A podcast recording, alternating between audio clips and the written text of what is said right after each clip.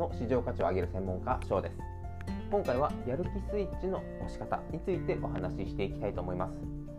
やる気スイッチ。仕事の場面でここぞと集中しなければいけない場面必ずありますよね。またご自宅に戻られた後副業だったり自己投資もうちょっと勉強したいなということでまだまだ気持ちを切らさずに集中モードを維持したい。ただなかなか家に帰ったらま疲れた。とやる気が落ちてしまったり。仕事中でも集中が切れてしまうこと。誰でもありますよね。僕もなかなかこう集中一度切れると復活するのが大変だなということがあったんですがこのやる気スイッチというものをですね意識して環境を整えることによってだいぶ、まあ、以前に比べれば維持し続けることができるようになってきたかなという肌感覚としての実感もあるのでお話しさせていただきます。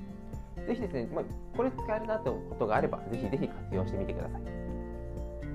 これは何かというと、自分のテンションが上がること、好きなこと、例えば音楽を聴くと必ずテンションが上がるという方もいらっしゃいますし、お家に戻られた時、この部屋家はもうお気に入りなので、必ずこうやるぞというふうに気持ちになる。そういった日々の習慣になります。あなたの職場の周りでいらっしゃらないですか？自分のデスクの中に自分の趣味のものフィギュアを置いたりとか何か家族のとの思い出の写真を飾ったりとか。これは科学的にも実証されていましてこの写真を見たりとかこのフィギュアを見るともうテンションが上がるなといったものを職場に置いてやる気スイッチが落ちかけている時にそこを見ることによってやる気をもう一度引き出させる。ということは非常に効果的というふうに言われています。また家に帰った時家に帰ってくるまでは仕事モード。ただそこから副業でしたり自己投資自己啓発をするにあたって例えばメガネを変えるとか服全身をちょっと着替えるのが大変なんですけど羽織る上着を変える。この羽織上着を羽織ったりとかメガネを変えることが自分の中ではスイッチだ。というふうに考えればお風呂に入ったりとか家でご飯を食べてリラックスした後にメガネを変えたり上に羽織るものを変えて集中モードに切り替えていく。こういった人間はなかなかこうその場でやる気を上げようとかスイッチを切り替えようと思ってもそう簡単にはできない。これはもうあなたも実感してると思います。僕も頑張ろうと自分でやろうと思っても結果まあ明日でいいやとかついつい寝てしまってということをどうしても頻繁に起きていました。だからこそ周りのものの力に頼るというのも非常に効果的です。なので、ま気軽に帰れるものとしてはメガネだったりとか上着だったり普段日常で行っていることプラスアルファ。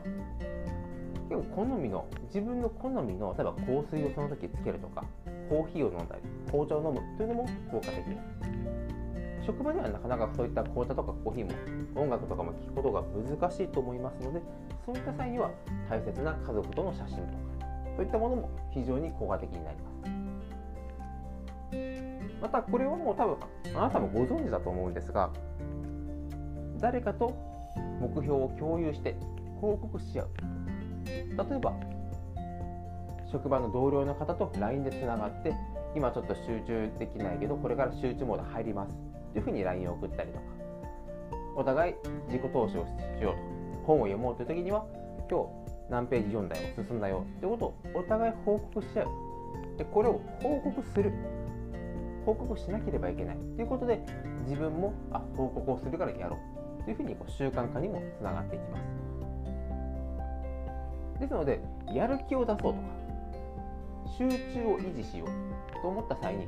自分の力で何とかするではなくて周りの環境周りの協力を得て集中せざるを得ない場所環境を作る。これも仕組み化の一つになります。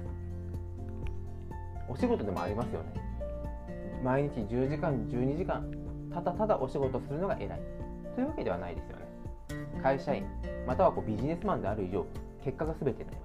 成果が上がるために長時間働くのは僕は問題ないと思ってるんですが成果が上がらないのをなんとか長時間でカバーする。というのはお待つ転倒ですよね。時間がかかるんであれば時間がかからないような仕組みを作っていく。この仕組み作りも非常に重要な仕事になっています。ですのでこの集中というやる気スイッチということをテーマにするとやる気スイッチが出る仕組みを作る。ということで環境を整えたりお互いやる気スイッチを強制的に入れるような LINE のやり取りというのも非常に有効な手段になっていきますのでぜひ活用してみてください。このチャンネルはこのように AI がどんどん進化していく中で、まあ、単純作業は機械化が進んでいきます。ですのでどんどんどんどん効率よく仕組み化を作っていくには最適な環境が整ってきています。ただ仕組みが整ったから終わりというわけではないですよね。その中であなただからできる。あなたがいることによって職場の雰囲気が活性化したりとかアイデアがどんどんどんどん出てくる。そして成果につながっていく。これは誰でもできる仕事はどんどん機械化に変わ取って変わられてしまうんですがあなたしかできない特技。でこのあなたしかできない強みとか特技については以前もですね、まあ、強みの見つけ方なので、ま、2回か3回お話はさせていただいてるんですが自分にしかできない強みっていうのを見つけてどんどんそれをオープンに出していく情報を発信していくことによってあなたは唯一無二の存在になり会社から必要とされるビジネスパートナーから必要とされるこの必要とされる存在になればなるほどあなたが行っていこうとしている仕事の段取りとか流れというのは一任されます。都度の報告もなくなります。そうすることによってあなたの報告ストレスとか時間配分のストレス決められないことが減ってきて決めれることが増えてくるそういった環境はますます集中できる環境を引き寄せていいサイクルが走っていきますのでぜひ活用してみてください。それでは今回もご清聴いただきありがとうございました。